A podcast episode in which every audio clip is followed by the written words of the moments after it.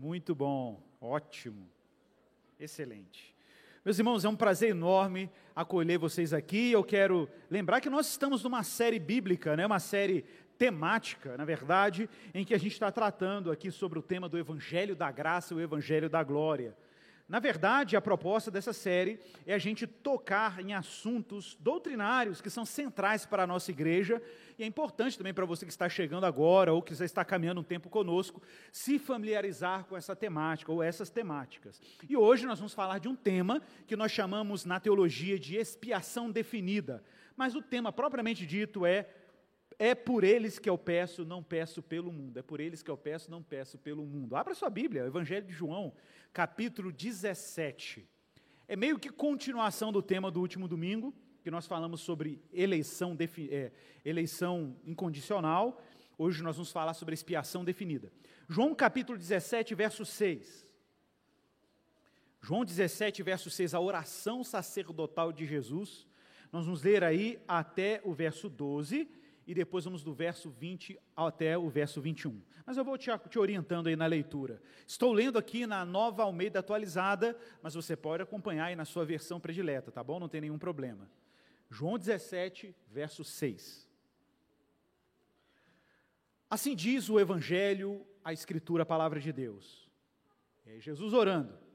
Manifestei o teu nome àqueles que me deste do mundo, eram teus Tu os deste a mim, e eles têm guardado a tua palavra.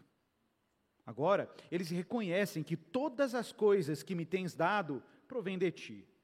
Porque eu lhes tenho transmitido as palavras que me deste, e eles a receberam. Verdadeiramente reconheceram que saí de ti e creram que tu me enviaste. É por eles que eu peço.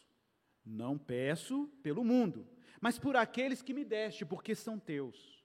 Todas as minhas coisas são tuas, e as tuas coisas são minhas, e neles eu sou glorificado. Já não estou no mundo, mas eles continuam no mundo, enquanto eu vou para junto de ti. Pai Santo, guarda-os em teu nome que me deste, para que eles sejam um assim como nós somos um. Quando eu estava com eles, guardava-os no teu nome que me deste, e eu os protegi e nenhum deles se perdeu, exceto o filho da perdição, para que se cumprisse a Escritura. Verso 20. Não peço somente por estes, mas também por aqueles que vierem a crer em mim por meio da palavra que eles falarem, a fim de que todos sejam um, como tu, ó Pai, estás em mim e eu em ti, que também eles estejam em nós, para que o mundo creia que tu me enviaste. Palavra do Senhor, meu irmão. Vamos pedir graça a Ele. O Senhor sabe, Pai, que a gente atrapalha a Tua palavra. Porque a gente é vulnerável, é falho. Mas eu quero pedir a Tua ajuda, o Teu socorro, Pai. Para que eu não seja tropeço para aquilo que o Senhor deseja falar com o Teu povo. Peço que o Teu Espírito fale por nós e através de nós, apesar de nós. Que o Senhor também nos dê àqueles que escutam a palavra discernimento e graça, iluminação, para que pelo teu poder tenhamos a nossa jornada orientada pela tua graça. Aqueles que peregrinam, eu oro por eles também. Aqueles que peregrinam, aqueles que estão em busca de sentido, de uma razão, aqueles que estão em busca de propósito em suas vidas, aqueles que já estão de alguma maneira sendo convidados pela tua graça a fazerem parte desse rebanho glorioso de Jesus. Que o Senhor também os ilumine. Pai, que o Senhor não nos dê aqui nenhuma palavra persuasiva de sabedoria humana, nós não queremos isso, mas queremos demonstração de espírito e poder.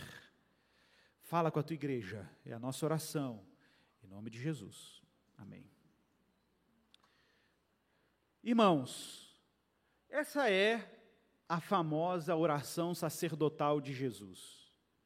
Jesus está vivendo aqui momentos derradeiros, os momentos finais da sua vida terrena, se preparando para abraçar a sua cruz, abraçar a sua morte e, por fim, a sua vitória por meio da ressurreição. É verdade que Jesus está aqui junto com seus discípulos, mas a sua oração e a sua intercessão não está restrita aos discípulos, como nós veremos daqui a pouco. O escândalo que nós pregamos, pregamos no último domingo diz respeito ao fato de que Deus elegeu aqueles que Ele deseja salvar antes da fundação do mundo. Isso se desejarmos ser honestos com aquilo que a palavra de Deus diz. Vimos aqui, Efésios capítulo 1, quando o apóstolo Paulo diz clara e explicitamente que o Senhor, Deus e Pai, nos escolheu em Cristo Jesus antes da fundação do mundo para sermos santos, irrepreensíveis, inculpáveis perante Ele em amor. Vimos, inclusive, que Deus nos predestinou para isso. Sim, irmãos, a palavra predestinou está literalmente nesse sentido em língua grega. Deus nos destinou de antemão. Não tem outra interpretação, não existe outra tradução para o termo predestinar, senão que ele nos destinou de antemão. Sim, falávamos sobre como isso é um escândalo para a mente moderna. A mente moderna que cultua a liberdade individual. É um choque saber que existe um Deus que é supremo e soberano e que, segundo o beneplácito da sua soberana vontade, escolheu aqueles que ele deseja que façam parte do seu rebanho. É um escândalo numa mente e numa espiritualidade contemporânea que vive afirmando a vontade individual sobre aquele que Deus deseja salvar ou não, quase como que condicionando aqueles que ele deseja salvar à fé dos indivíduos. Como se a fé fosse meramente uma distribuição universal a toda a humanidade que compete, no final das contas, aos homens dizer sim ou não para a oferta e o anúncio desse evangelho.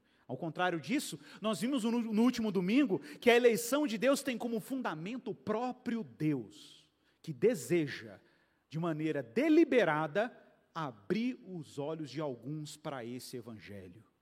Esse é um grande mistério, mas também é um grande escândalo para a mente moderna. É o escândalo saber que essa salvação não está sob o meu controle, no final das contas, mas que Deus anda providenciando os meios para aqueles que pertencem ao seu corpo, aqueles que são escolhidos a serem parte integrante desse projeto. Tá bom? Você pode dizer assim, mas Igor, que injustiça!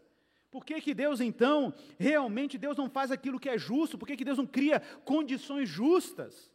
E dá oportunidades iguais para que todo ser humano tenha oportunidade de dizer sim ou não, se ele o quiser, para o anúncio desse evangelho, ok? Vamos adotar o critério de justiça então. E nós vimos no último domingo que se Deus adotasse o critério de justiça, todos seriam indiscriminadamente condenados. Isso se fizermos uma leitura honesta de Romanos capítulo 3, que foi pregada aqui pelo pastor Guilherme. Quando Paulo diz que todos pecaram e estão destituídos da glória de Deus. E mais, o texto diz que não há quem busque a Deus. Você ouviu isso? Não há quem busque a Deus, não há quem o tema. O texto é muito claro quanto à soberania de Deus e à radicalidade do pecado humano. Não há quem busque a Deus. Não há quem faça o bem e não peque. Você já pensou nisso? Não há quem faça o bem e não peque. Ora, se Deus tivesse que condicionar a salvação do ser humano à sua vontade individual, estamos perdidos. Porque Efésios capítulo 2 diz que estamos sepultados antes de Cristo, sepultados em nossos pecados e delitos. Sepultados quer dizer morto, tá, gente? E como nós vimos aqui na série do pastor, com o pastor Guilherme, morto é morto. O texto não fala moribundo, doente, passando mal. É morto. Morto não tem vontade, morto não quer fazer nada, morto não tem poder qualquer poder de responder ao chamamento do Evangelho. Ou seja, como respondemos ao Evangelho? Só respondemos ao Evangelho se Cristo te ressuscitar dentre os mortos. Só se Ele abrir a sua sepultura e abrir os seus olhos, você terá condições de crer. E inevitavelmente você crerá, porque essa graça ela é irresistível. Tá bom? Talvez, como eu falei no último domingo, isso não tenha te convencido, mas a consequência lógica de reconhecer que Deus soberanamente está abrindo os olhos daquele que Ele quer abrir os olhos para crer no Evangelho, aponta para um outro fato. O fato de que não basta olhar para Deus na perspectiva da justiça como seu atributo, e de fato é. Temos que olhar para Deus também como misericordioso simultaneamente. Na verdade, os salmistas dizem que essa é a base do seu trono: justiça e misericórdia, ou verdade e graça. Esses são os pilares que sustentam quem Deus é. Então não dá para olhar para ele apenas na perspectiva da justiça, porque se ele fosse usar somente esse critério, todos seriam condenados e estava tudo ok. quanto ao atributo da justiça de Deus se isso acontecesse. Estava tudo ok, porque a nossa condenação é evidente. Evidente quando consideramos que vivemos um mundo permeado da graça de Deus, saturado, gente. A gente vive num mundo saturado. Pensa nisso, pensa que você mora numa bolinha que anda viajando no universo em expansão. E nessa bolinha tem uma série de processos biológicos, físicos, químicos, finamente ajustados por Deus para potencializar a possibilidade da existência humana, ok? Pensa no seu corpo, em que cada órgão foi disposto de forma muito sábia, inteligente, para que determinados processos metabólicos acontecessem. Olhe para o seu mundo, para as plantas que fazem fotossíntese, para você ter oxigênio para respirar, ok? É evidente que a gente vive numa máquina extraordinária, desenhada, com uma mão majestosa e carregado de bondade. Esse mundo é bom. Bom. E quem fez esse mundo é mais bom ainda, ok? É cheio de graça. Então parece que é meio evidente que ao nos rebelarmos contra o Deus que teceu esse mundo maravilhoso, nós não poderíamos sair impune disso. Não poderíamos sair impune. Só tem um jeito de escapar dessa justiça. Né? Ou você, claro, escapar da punição da justiça de Deus. Se Deus, de forma deliberada e intencional, desejar te salvar. Esse é o mistério. Ele tem que querer te salvar. Antes de você querer alguma coisa, ele tem que querer primeiro. Antes de você buscá-lo, ele te buscou primeiro. Esse é o mistério. E esse mistério aconteceu, de acordo com as Escrituras, por, por um ato soberano de Deus, que abriu os nossos olhos para esse grande milagre, esse, esse grande bem que ele entregou. E quem ele entregou? Esse é o ponto. Para Deus te salvar, meu irmão, ele não entregou um profeta na cruz. Para ele te salvar, ele não colocou um anjo na cruz. Para ele te salvar, foi necessário que ele entregasse o seu bem mais precioso. Na verdade, era um bem tão precioso que ele criou o universo por ele e para ele. E quem ele entrega? Ele entrega o seu filho, que, como foi anunciado no seu batismo por João Batista, eis o meu filho amado em quem tenho prazer. E ele pôs esse filho amado na cruz, num instrumento terrível de morte, para favorecer quem? Gente que merecia, gente que era bacana, gente que amava a Deus, gente que buscava a Deus, para favorecer gente que odiava a Deus, gente que era inimiga de Deus. Que é isso, Igor? Eu nunca odiei Deus. Olha para a sua vida, meu irmão. Até nos gestos mais singelos de caridade, o orgulho brotava no seu coração. A inimizade contra Deus se torna evidente quando a gente faz uma, sabe, uma olhadinha mais criteriosa sobre o nosso comportamento. O nosso comportamento diz muito sobre a nossa inimizade contra Deus. Mas por graça e mistério, Deus entregou o seu bem mais precioso para resgatar aqueles que ele quis resgatar. E onde está a vanglória? Onde está a jactância, como diz Paulo? Quem pode se orgulhar desse bem? Ninguém, porque ele nos salvou de forma incondicional. Muita gente, muita gente, que caminha já na fé cristã há muito tempo, nos diferentes, diferentes tradições cristãs, diferentes denominações cristãs, isso a gente ouve com muita recorrência.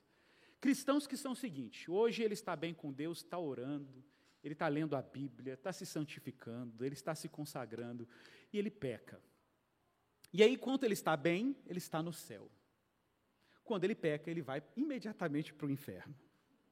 Aí ele se arrepende, luta, se consagra, ele volta para o céu.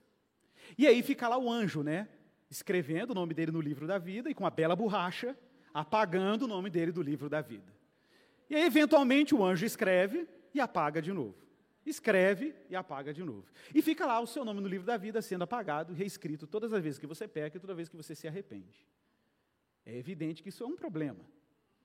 É evidente que isso é um problema. E ainda pior é você se imaginar, como nós pregamos no último domingo, que um dia Jesus Cristo, Deus, pela graça de Deus, por meio de Jesus Cristo, te pariu da vontade dele.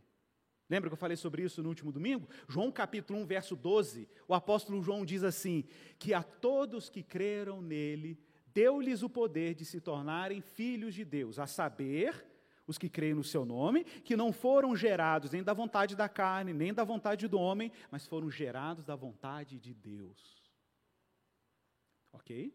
Deus te concebeu. Você que crê em Jesus, você foi concebido da vontade de Deus para ser filho e filha dele. Então, ser filho e filho de Deus não é qualquer pessoa, não. Você tem que ser gerado de Deus para ser filho e filha dele. Essa ideia de que ah, todo mundo é filho de Deus, não é todo mundo que é filho de Deus, não. Isso não é verdade. Só é filho de Deus aqueles que foram gerados e geradas da vontade de Deus. Mas veja bem, o amor de Deus para aqueles que são seus filhos e suas filhas é um amor irrevogável incondicional. Ora, vamos ser, vamos ser sinceros. Imagina eu, meu filho João, ok? Acordou hoje de manhã, eu falei para ele, filho, vai lá botar a ração do Buzz. É meu cachorro, ok? Buzz é o nome do meu cachorro. Vai lá botar a ração do Buzz. Ele não vai. E eu peço de novo, ele não vai. Eu fico bravo com ele e olho para ele e falo: Meu filho, você não me obedeceu hoje. Hoje você não é meu filho e hoje eu não estou te amando mais, ok?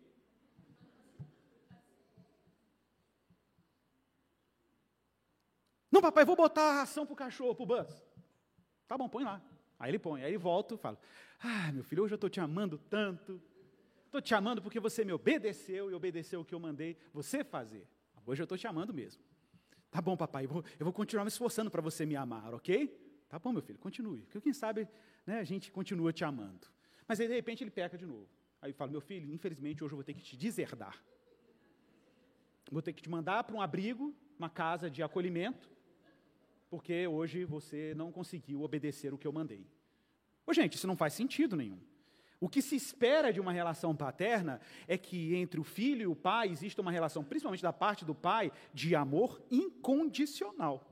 É verdade que às vezes o pai fica frustrado porque o filho não, não escolheu o melhor caminho. E a gente fica frustrado porque a gente quer o melhor para os nossos filhos.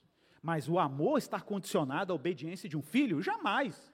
Pais autenticamente pais amam seus filhos de forma incondicional. A propósito, esse amor pelos filhos sequer exigiu alguma coisa deles. É o simples fato de eles terem nascido de nós nos faz ter esse compromisso de amor incondicional. Inclusive, os nossos filhos nem ainda dimensionam o amor que nós temos por eles. E nós continuamos amando os nossos filhos. Às vezes demora. Às vezes, filhos só vão ter uma noção de como os pais os, am os amam quando eles vão ter filhos mais velhos. Mas a gente sabe que, independente da reciprocidade, o nosso amor pelos filhos é incondicional. Então, irmãos, Deus dizer que você é filho e filha dele é um negócio muito sério. Isso significa que você não vai ser deserdado. Isso significa que Deus tem um destino para você como filho, de ser co-herdeiro com Jesus, que é o seu primogênito. Ou como diz Paulo em Romanos capítulo 8, ele é o primogênito dentre muitos irmãos. E se ele é herdeiro, nós somos co-herdeiros com ele. Mas isso é extraordinário. Isso significa que Deus não só pagou a dívida, ok? Você poderia dizer assim: ah, não, Igor, Jesus pagou a minha dívida. Eu tinha 10 mil reais, eu devia 10 mil reais. Jesus morreu na cruz e pagou os 10 mil. Estou zerado. Agora tem que trabalhar, né, Igor, para botar um saldo positivo. Não, irmãos. Onde abundou o pecado, ok? Então ele não apenas pagou a dívida, ele colocou crédito na conta. Deus não apenas tirou de você o pecado, ele te transformou em filho e filha de Deus. Ele não apenas te livrou da ira vindoura, ele te fez assentar com Cristo nas regiões celestiais. E isso é magnífico.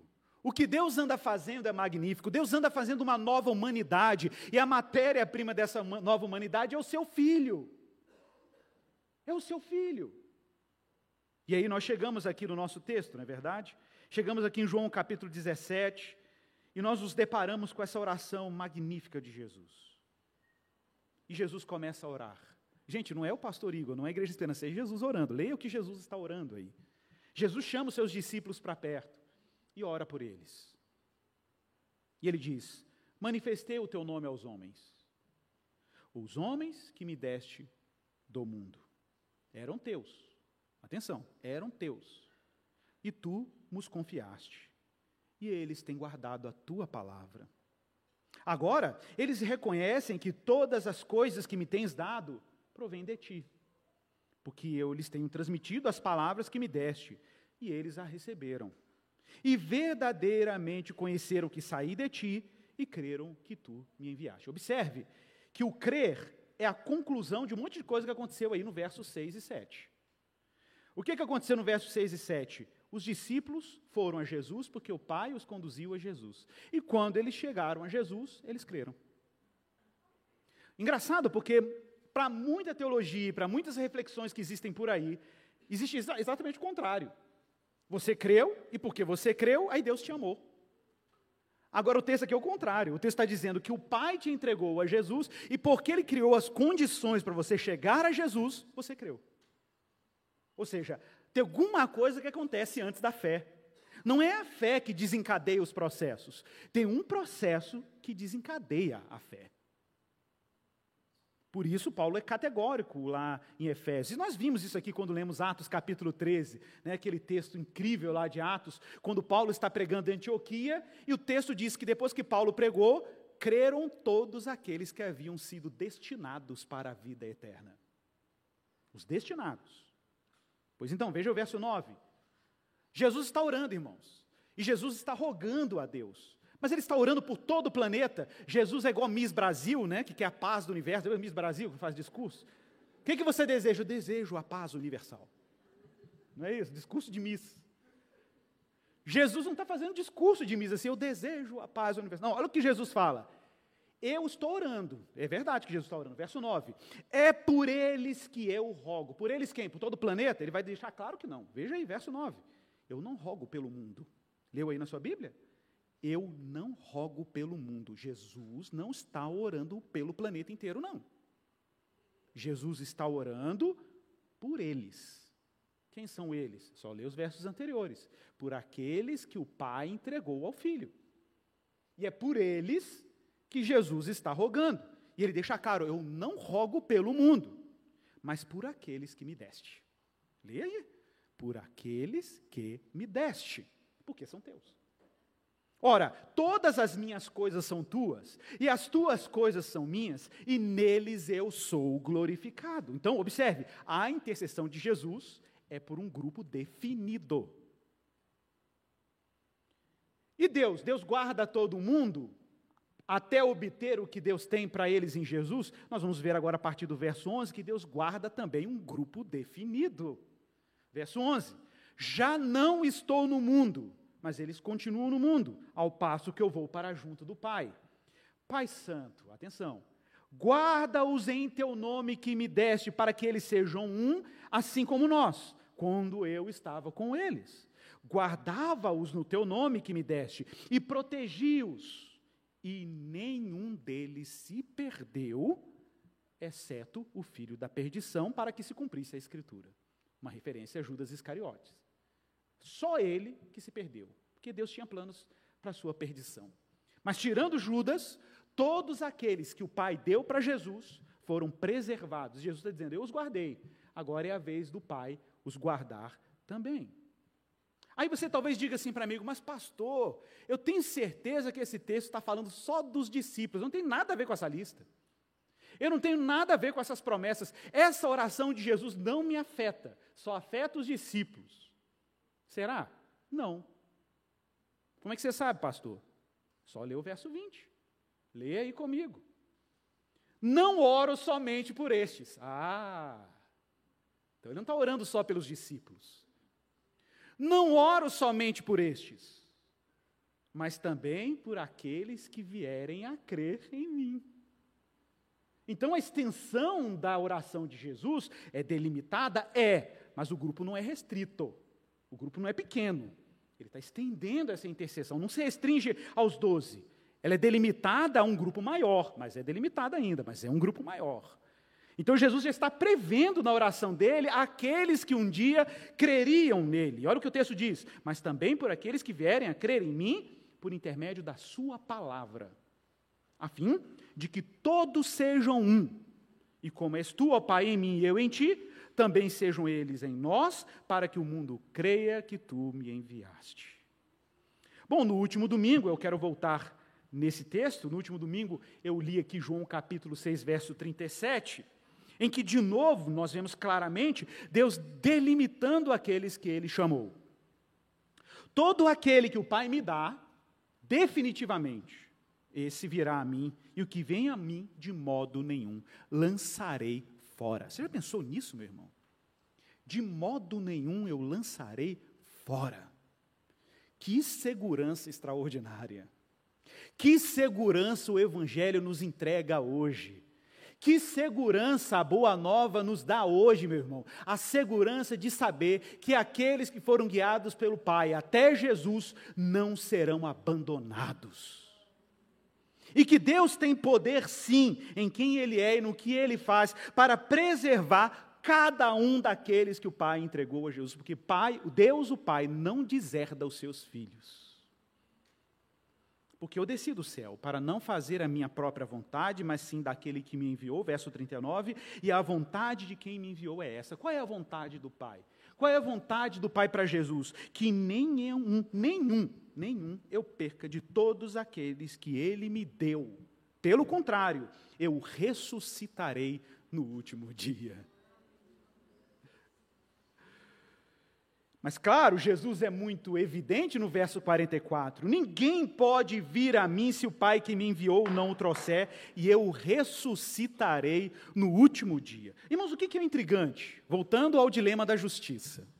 Talvez você diga assim, ah, Igor, se Deus é justo, então por que, que ele não condena, por que, que por Deus não cumpre a justiça dele? Já falamos, se Deus fosse cumprir apenas o rigor da sua justiça, todos seriam condenados. Mas o trono de Deus não é só justiça, também é misericórdia. Logo, para que Deus também testifique acerca da sua misericórdia, ele abre os olhos de alguns e os salva. Aí talvez você diga assim, então por que, que Deus não salva a todos? Porque você está se esquecendo agora do outro pilar, a sua justiça. Então Deus tem que dar testemunho simultâneo, simultâneo da sua misericórdia e da sua justiça. Por isso o profeta Daniel disse que alguns ressuscitarão para a glória eterna e outros para a vergonha eterna. Vocês já viram como isso é misterioso? Faça uma recapitulação da sua caminhada cristã. Como é que você chegou até aqui? Como é que você chegou até o batismo? Pensa aí um pouco. Pensa em quantos sinais de graça aconteceram ao longo da sua jornada, quando as pessoas olhavam para você e você era o mais improvável dos convertidos. Quando as pessoas olhavam para você e viam você, a, a, você, você não gostava de cristão, você achava que os crentes eram tudo doido. Agora, então, com o negócio de bolsonarista, ficou mais, com mais raiva ainda. Tem gente que ficou com mais raiva ainda de crente. Você era o mais improvável, você era o mais incalculável, você era o, o que tinha menos chance. Mas, irmãos, quando nós olhamos para a história de inúmeras pessoas que abraçaram a fé em Jesus de verdade, porque eu estou falando de verdade, porque existe muito cristão que não é de verdade, isso em todas as denominações, tradições, não importa. Mas quando você abraça Jesus de verdade e segue o discipulado de Jesus, o chamado dele de verdade, e você fi, vira filho e filha de Deus de verdade, a gente sabe que esse golpe da graça pega a gente. E por mais que você milite, por mais que você resista, por mais que você diga não, por mais que você fale, eu não aguento mais esse negócio de igreja, eu não quero, Deus vai lá e te puxa. Às vezes a corda é um pouco comprida mesmo. Ele até deixa você se aventurar em lugares muito obscuros. Claro que isso não é uma regra, mas acontece. Se você for eleito, vai, pode acontecer. Você vai longe, chega lá, você bate com uma parede de aço, você ouve o não de Deus, e alguma coisa te puxa de lá de volta, e você volta para casa, igual o filho pródigo volta para casa. Não importa se, sei lá, você sofreu abuso de poder na igreja, porque essas coisas podem acontecer. Não importa se você passou numa igreja e tinha um pastor corrupto lá, abusivo, se você se decepcionou com um irmão, ou se você se frustrou com alguém, e aí você colocou o nome de Deus na lista e falou: Ah, eu estou decepcionado com Deus. Não foi coisa nenhuma, você se decepcionou com um falso Deus que te apresentaram e deram o nome de Jesus. E agora que talvez você esteja aprendendo sobre quem Deus é de verdade, a começar por um Deus que não quer fazer os seus caprichos quer fazer a vontade dele. E aí você se surpreende. E você fala: Ó, oh, quantas vezes eu escuto no meu gabinete, pastor Guilherme escuta isso no gabinete. Irmãos, não é uma ou duas, é inúmeras. Pastor, eu acho que é agora que eu estou me convertendo. Eu desconfio.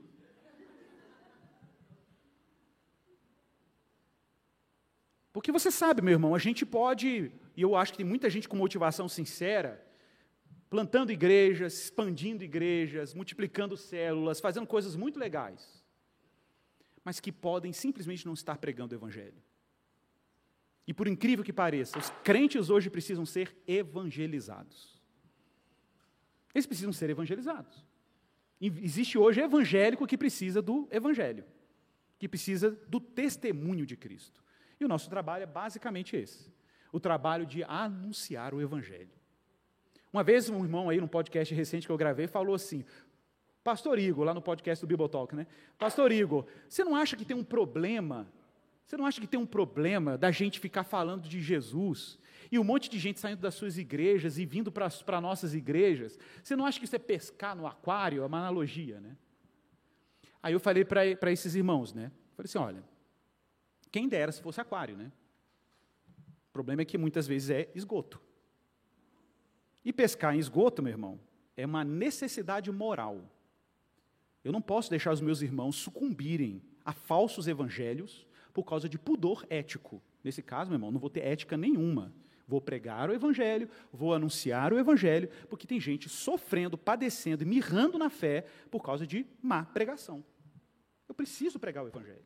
Eu preciso dizer para as pessoas o que é o evangelho. Então, assim, não é pescar no aquário. Tem coisa que não é aquário, não, viu, gente? É valão, esgoto, entendeu? Fossa. Então aí não é questão de pescar, é resgate, ok? É resgate. Mas temos que ser honestos quanto a isso. Então observe, o mistério da salvação é que Deus está ativamente envolvido com tudo que Ele faz em nós. Porque aquele que começou a boa obra é poderoso para terminá-la. Ah, será que o meu, meu paradeiro final é na Igreja Esperança? Irmãos, é como o pastor Guilherme fala, a gente nem sabe, um dia Deus pode fechar essa igreja. Um dia Deus pode falar assim, acabou o tempo da igreja de esperança. Ele pode, pode. Ele é soberano, ele pode, nenhum problema. Ele é soberano. A gente é apenas um instrumento dentro dos planos soberanos de Deus para Deus fazer tudo o que Ele tem que fazer na sua vida. E o nosso papel aqui é servir o corpo de Cristo para que isso aconteça.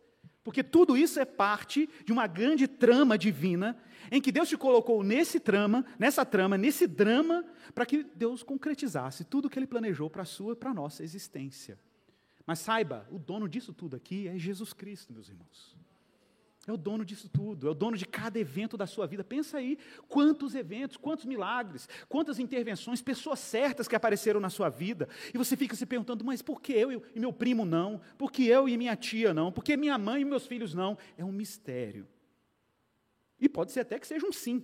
Porque você sabe, a maneira como Deus chama os seus eleitos é muito misterioso. Olha lá o ladrão da cruz. Tinha um e tinha um outro, de um lado e do outro. Um não foi, o outro foi. Um disse sim, quero estar hoje contigo no paraíso. O outro falou assim: não, não estou nem afim disso, não. Pode acontecer, pode acontecer no leito de morte. Agora, nós sabemos quem é eleito e quem não é eleito? Ninguém sabe, Deus sabe.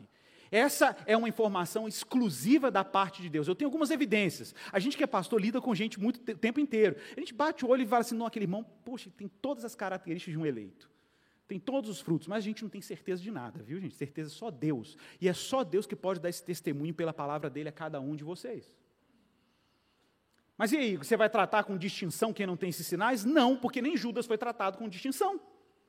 E estava no time de Jesus. Então é todo mundo igual, ok? Até que Deus prove o contrário. Até que Deus prove o contrário, nós vamos continuar batizando, pregando, anunciando, falando do Evangelho, proclamando Jesus, discipulando, porque a nossa confiança é que Deus vai salvar você, salvar os seus filhos, salvar a sua casa, é a nossa confiança. Mas o martelo, meus irmãos, esse martelo, o eco desse martelo vem lá da eternidade.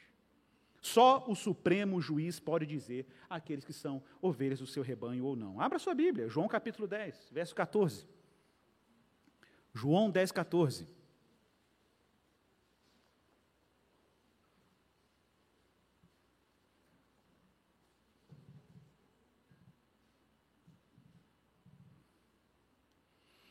Veja aí Jesus dizendo: Jesus, ok? Não sou eu, não é o pastor, é Jesus. João 10, 14. Eu sou o bom pastor. Conheço as minhas ovelhas e elas conhecem a mim. Assim como o Pai me conhece, eu conheço o Pai e dou a minha vida pelas ovelhas. Ainda tenho outras ovelhas que não são deste aprisco. Aí, de novo, Jesus se referindo a outras ovelhas que fariam parte do aprisco dele. A mim me convém conduzi-las. Observe, é ele quem conduz. E elas ouvirão a minha voz, então haverá um rebanho e um pastor. Uma vez eu fui para o Piauí aqui com alguns irmãos aqui da igreja, a gente foi fazer uma missão lá, um trabalho missionário lá, Chegamos lá, os irmãos lá do sertão do Piauí cultivam e criam né, muito cabrito, cabra, caprinos em geral, né, ovelhas. E eu me lembro que eu estava andando numa cerca, numa dessas caminhadas evangelísticas, batendo de casa em casa, né? Aí a gente parou numa cerca lá no arame farpado, estava cheio de cabra, e o irmão que estava com a gente era dono das cabras. Aí ele falou assim, eu falei assim, qual é o nome das suas cabras aqui? Essa aqui é pintadinha, malhadinha, marronzinha, tem que esse nome de cabra, né? Aí lá vai o, o pastor, né? Malhadinha, malhadinha, e nem chongas. Aí falei, agora chama ela aí. Malhadinha, toda alegrinha, era na direção do pastor. É isso aqui, gente. As ovelhas conhecem a voz do seu pastor. Por alguma razão, quando Jesus chama as ovelhas do seu rebanho, elas escutam. Verso 26. Jesus se dirigindo aos judeus que estavam resistentes ali à sua mensagem. Mas vós não credes, porque não sois das minhas ovelhas. Olha aí, é definido. As minhas ovelhas ouvem minha voz e eu as conheço e elas me seguem. Eu lhes dou a vida eterna e jamais perecerão, e ninguém, ninguém, repita, irmão, eu vou fazer bem pentecostal agora. Ninguém, repita comigo. ninguém as arrebatará da minha mão. Meu Deus, nós cantamos isso agora aqui. Glória a Deus. Aquilo que meu Pai me deu é maior do que tudo, e da mão do Pai ninguém pode arrebatar. Que consolo, meu irmão. Que consolo maravilhoso é essa mensagem. Que consolo é saber que Deus dá conta da gente. Ele dá conta que Jesus vai vencer cada centímetro de pecado e rebeldia que existe no nosso coração, porque Ele nos chamou para sermos ovelhas do seu aprisco. Pois é, eu vou falar a história de dois membros da Igreja Esperança: José das Dores e Maria das Graças. Sim, José, José das Dores e Maria das Graças são membros, e às vezes vêm aqui na igreja também. São aqui, fizeram entrevista catequética, servem aqui na igreja, participam da ceia todo domingo, igual você. Come do mesmo pão, canta os mesmos cânticos. Os dois sabem as músicas do projeto Sola de Có. É, ué, canta aqui com o Daniel, igualzinho, canta no mesmo ritmo. O pessoal é igual, igualzinho. Usa camisa reformada, já viu camisa reformada? crê na Trindade, serve na diaconia de misericórdia, olha que coisa mais piedosa. Serve no ministério de, da diaconia de misericórdia da Igreja de Esperança. Mas tem uma diferença. A diferença entre o José das Dores e a Maria das Graças acontece quando o José das Dores peca e a Maria das Graças peca. Quando José das Dores peca, ele corre para a oração pedindo perdão a Deus com medo de ser condenado pelo inferno. Apavorado. Senhor, tem misericórdia, eu não quero queimar nas chamas eternas do Guerrinon, do Sheol, do Hades, sei lá. Aí, de repente, vem a irmã Maria das Graças e se arrepende e chora, até parecido com José das Dores. Mas as razões que fazem a Maria das Graças se arrepender são completamente diferentes do José das Dores. Ela se arrepende porque ela sabe para onde ela está indo. Ela se arrepende porque ela sabe que ela é filha de Deus. Ela se arrepende porque quando ela peca, ela viu que alguma coisa disputou o amor do seu coração que não era o amor do Pai. Ela pede perdão porque ela sabe o destino e a história dela. A história e o destino dela é a eternidade. Ela se arrepende justamente por razões contrárias ao José das Dores, que se arrependeu com pavor da condenação. Ela se arrepende porque ela sabe que o nome dela está com tinta fresca e eternamente escrito no livro da vida. A Maria das Graças tem razões graciosas para obedecer e amar a Deus. O José das Dores ainda continua com as suas dores, padecendo do pavor, porque ainda não encontrou segurança da sua salvação naquilo que o Evangelho anuncia.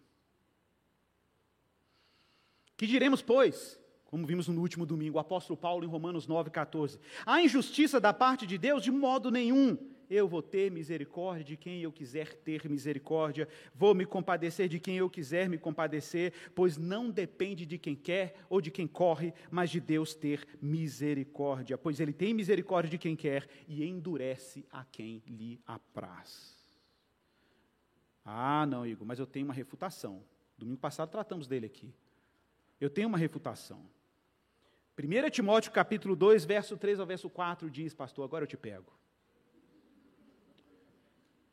Isto é bom e aceitável diante de Deus, nosso Salvador, o qual deseja que todos os homens sejam salvos. Te peguei. Ele deseja que todos os homens sejam salvos e que cheguem ao pleno conhecimento da verdade. Aham. Irmãos, se você ainda não fez o Instituto Bíblico Esperança, eu te recomendo, para você aprender como interpretar a Bíblia. Sim. O que, que Paulo quer dizer com todos os homens sejam salvos? Olha, se você está interpretando esse texto com o sentido de que Deus tem uma vontade e a vontade dele é que todo mundo seja salvo, então nós temos um problema. Porque, de acordo com uma leitura bíblica simples, nós sabemos que não serão todos salvos, mesmo se você não for calvinista. Se você for menino até católico, você vai concordar comigo que um dia Deus vai separar bodes e ovelhas e ele vai salvar as suas ovelhas e vai mandar seus bodes para outro lugar.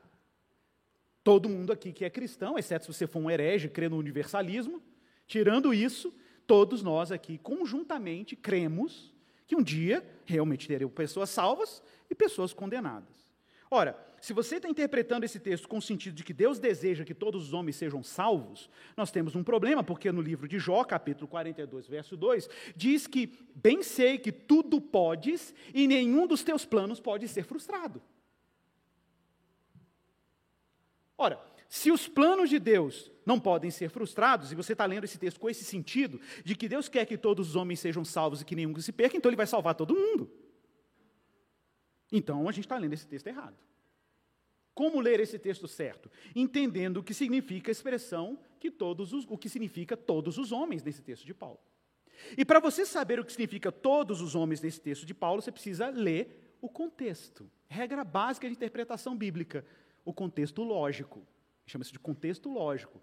E qual é o contexto lógico? Veja o verso 1. O que está aí no verso 1? Paulo vai usar a mesma expressão, todos os homens. Olha aí.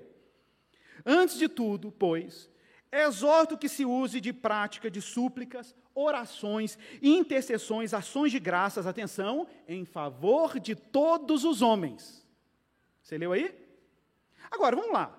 Se esse em favor de todos os homens significar cada indivíduo vivo na época de Paulo, nós temos um problema.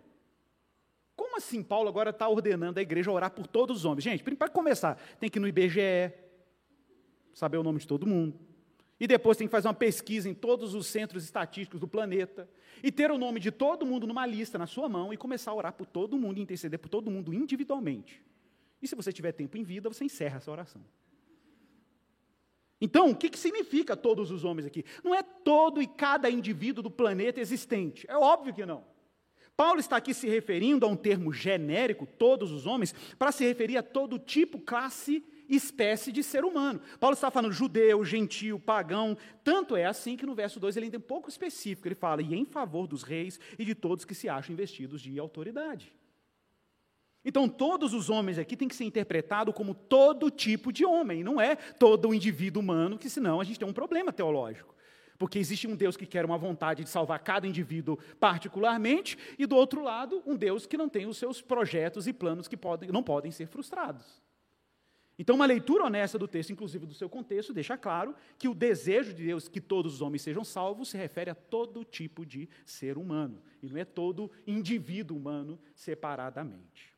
Pois bem, caminhando para o nosso final, caminhando para o nosso final, o texto clássico, Deus amou o mundo, falei isso domingo passado. Deus amou o mundo de tal maneira que deu seu Filho único para que todo aquele que nele crê não pereça, mas tenha vida eterna. Pastor, como é que você fala que Jesus só orou por um grupo de escolhidos? Como assim? E não orou pelo mundo? Deus amou o mundo. Claro que ele amou o mundo. Óbvio que ele amou o mundo. E a prova do amor de Deus pelo mundo se deu como? De tal maneira que ele deu seu Filho único para todo mundo. Não é isso que está na Bíblia aí? Né? Não, ele não deu o filho dele para todo mundo. Ele amou o mundo. E a prova de que ele amou o mundo é que ele deu o seu filho único para que todo aquele que nele crê não pereça, mas tenha vida eterna. E quem crê? Ora, quem crê? Quem crê são aqueles, já vimos isso, Paulo em Atos capítulo 13, pregando em Antioquia, e creram todos aqueles que haviam sido destinados para a vida eterna. Ou seja, a eleição antecede a fé, e não o contrário. A escolha divina antecede a confiança, e não o contrário. Nós não chegamos diante de Deus e Deus não está condicionado à minha capacidade de crer ou descrer. Na verdade, a salvação está condicionada ao beneplácito da sua vontade. Repito, nunca fora de Cristo, sempre nele. Muita gente fala assim, Igor, eu sou salvo pela eleição divina. Não, nós somos salvos em Cristo. Só que para você ser salvo em Cristo, a eleição tem que acontecer. Essa é uma ordem que tem que ser preservada, viu, gente? Quando a gente fala da eleição soberana de Deus e da, dos limites da sua obra salvadora. E, gente, lembrando que, quando a gente fala do limite da obra salvadora de Jesus, nós não estamos dizendo que a graça de Jesus ela, ela é pouquinha. Né? Quando nós afirmamos a limitação da operação da graça de Deus, isso não significa que a graça tem limite. Não, isso significa que a graça é abundante e é suficiente para salvar todos aqueles que Deus deseja salvar. É esse é o ponto. Tá? ainda sobra, tá, gente? Sobra. É uma graça é abundante, a graça é abundante. Mas não é, a gente não pode olhar para a graça no sentido quantificável, ok? Não é questão de quantificação. Ela é suficiente para fazer o que Deus planejou. E tá, ela está disposta para fazer o que Deus planejou. E é isso. E é assim que a graça de Deus foi disposta. Então, irmãos, para encerrar, o evangelho tem que ser pregado universalmente? Sim. De novo, porque nós não sabemos quem são os eleitos temos que pregar o Evangelho universalmente. Inclusive, como falei no último domingo, temos razões melhores para evangelizar. Porque contamos com a providência de Deus para nos levar às pessoas certas que precisam ouvir o Evangelho. Como é bom evangelizar, irmãos, e saber que a nossa missão está debaixo da providência de Deus. E que Deus nos envia em missão pelo mundo para a gente chegar onde a gente tem que chegar e levar a boa nova a quem ela deve ser levada. Por isso, um cristão tem que sempre orar, pedindo a Deus isso: Senhor, me leve às pessoas certas, me ajude a anunciar no lugar certo e que o Senhor me dê a graça de dar testemunho do Evangelho, indiscriminadamente. Indiscriminadamente, porque nós não sabemos quem são os eleitos. Nós não sabemos. Você evangeliza hoje para uma pessoa, aí ela resiste ao evangelho e você fala assim, ah, já tira a conclusão. Não, ela é réproba, você não sabe. Às vezes a sua pregação que foi feita, a pessoa resistiu, passa um, dois, três anos, outra pessoa fala, outra pessoa está todo mundo cooperando dentro da providência para Deus acender o coração de um eleito de Jesus. Nós não nascemos da vontade da carne e do sangue, meu irmão. Lembre-se disso. Ah, igual há espaço para orgulho? Zero espaço para orgulho. Se alguém que crê na sua eleição se orgulha disso, não entendeu a eleição. Porque a eleição é a prova do seu fracasso, da sua incapacidade de se chegar a Deus. Mas ao mesmo tempo é a prova de que você é extremamente amado e amada por Deus. Deus não te deu qualquer coisa, Ele deu o melhor dele. Ele te deu o filho que ele amava desde a fundação, antes da fundação do mundo. Que coisa extraordinária. Como diz o Keller, né? A gente descobre com o evangelho que a gente era mais pecador do que a gente poderia imaginar e mais amado do que a gente poderia conceber, simultaneamente, ao mesmo tempo. Isso é magnífico. E aí acaba a disputa religiosa, acaba a vanglória, acaba a jactância, o orgulho, acaba a soberba, acaba com tudo isso. Porque Deus nivela todo mundo por baixo para começar. Está todo mundo lenhado. E depois que está todo mundo lenhado, ele começa a nivelar todo mundo por Cristo. Olha que coisa extraordinária. Ou você está tá, tá alinhado por baixo, ou você está alinhado por Cristo. Não tenho nenhuma vantagem moral sobre ninguém aqui. Ah, mas você é pastor, né? E daí? É só mais um problema para a gente resolver. Isso não me torna melhor do que absolutamente ninguém aqui. Eu sou, ai de mim, ai de nós, se não nos tornarmos e vivermos como cristãos todos os dias. É a propósito, meu irmão. Quem te fez cristão hoje foi Jesus. Quem te colocou na igreja hoje foi Jesus. Quem te encaminhou aqui hoje foi Jesus. Ele que nos faz cristãos e filhos de Deus todos os dias. E é por isso que ele está aí, ó, em missão, para triunfar sobre cada centímetro de pecado na nossa vida. E para encerrar, meus irmãos, eu quero destacar aqui o fato de que Deus não está apenas nos salvando e salvando indivíduos. Deus está constituindo o povo que é seu, membros do seu rebanho, que não podem ser arrebatados de suas mãos. Amém? Vamos orar ao Senhor. Ore aí um pouco, peça a Jesus graça, peça a Jesus recursos para agradecer por esse mistério. Olha para a sua história, irmão, quantos eventos, Quantos eventos, quantas pessoas que Ele colocou na sua vida, quantas pessoas vocês encontraram, quantos amigos certos, pessoas certas, palavras certas. É uma grande história, é uma grande história de amor, é a história do, do, do pai que recebe o filho pródigo, você chegou de cabeça baixa, falando: Senhor, se eu só perdoar os meus pecados, está tudo bem, é suficiente. Mas Ele te fez assentar com o Filho nas regiões celestiais. Você que era inimigo, inimiga dele. Ele abriu a sua sepultura e te fez enxergar. Louvado seja o nome do Senhor. Pai, muito obrigado. Te dou graças por isso. Te damos graças por isso. A gente não cansa de meditar nessas coisas. A gente não cansa porque isso é tão bom. É tão bom saber que o Senhor fez coisas excelentes.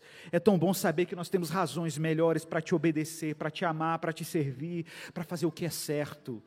É tão bom saber, Pai, que do outro lado dessa corda existe a mão forte de um Pai amoroso nos segurando. E ainda que as trevas tentem nos assaltar, ainda que os lobos nos cerquem, o Senhor, como bom pastor, tem preservado a nossa vida até o fim. E nós somos partes desse drama de amor, dessa história gloriosa, que nos mantém de pé todos os dias, apesar de nós. E mesmo quando pecamos, corremos como crianças em direção ao seu Pai, pedindo perdão. Não porque nós temos medo do Pai, mas porque fomos conquistados por seu amor. Obrigado, Senhor, por isso, pelo mistério dessa salvação que nos tira da escuridão, da perplexidade, da confusão, do medo. Oh, Pai, nos coloca numa rocha forte, nesse fundamento, nessa pedra angular que é Jesus, em quem a nossa alma se aquieta, o nosso único consolo na vida e na morte. É assim que oramos em nome de Jesus. Amém. Prepare-se para ser, meu irmão, para receber o pão e o